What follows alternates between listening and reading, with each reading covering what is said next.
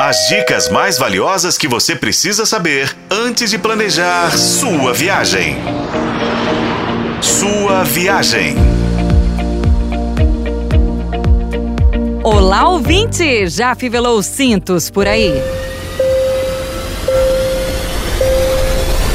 Passageiros do voo K. Bem-vindo à sua viagem, o seu canal de turismo na FM O Tempo.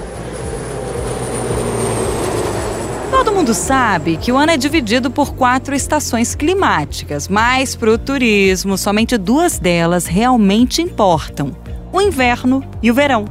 E por qual razão? Pois essa é a chamada alta temporada.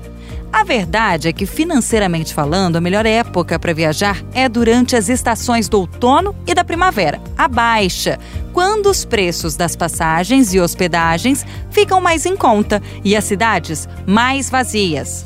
Além disso, não é nem tão frio nem tão quente, é super agradável.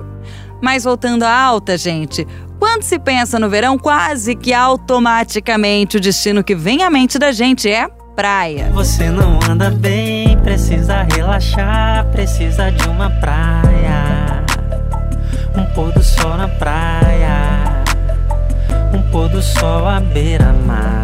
Já se a viagem for no inverno, pensa-se nas estações de esqui, em destinos de montanha, é ou não é? Tá frio lá fora, teu corpo é meu cobertor, pra que ir embora? Verão e inverno geralmente coincidem com as férias escolares. Muitas famílias não têm outra alternativa a não ser viajar nesta época. Normalmente é um momento de destinos lotados e preços altos, mas você pode se cercar de alguns cuidados. A primeira coisa que você precisa saber quando planeja uma viagem é como é o inverno e o verão no destino que você escolheu. Essa pesquisa é altamente recomendável, principalmente quando o destino é internacional. Se você agora, por exemplo, para a Europa, iria encontrar um continente inteiro vivendo uma onda de calor extremo.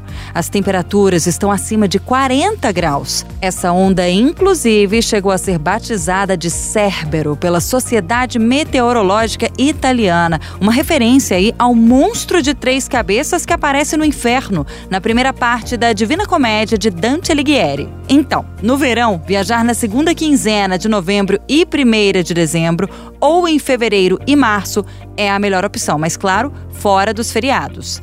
Também o inverno em alguns países europeus costuma ser rigoroso. Uma boa dica é aproveitar meses como maio e junho, fim de agosto e setembro, quando as temperaturas ficam mais amenas.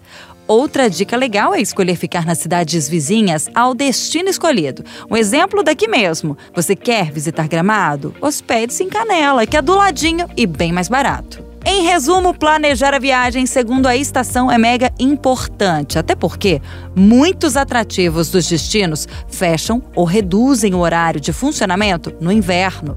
Também, dependendo da temperatura, a maneira como você organiza a sua mala muda. Nossa semana temática fala de inverno, dentro e fora do Brasil. No próximo episódio, a gente traz dicas dos melhores destinos de inverno em território tupiniquim. Com colaboração de Paulo Campos, eu sou a Renata Zacarone e este foi o podcast Sua Viagem. Acompanhe pelos tocadores de podcast e na FM O Tempo.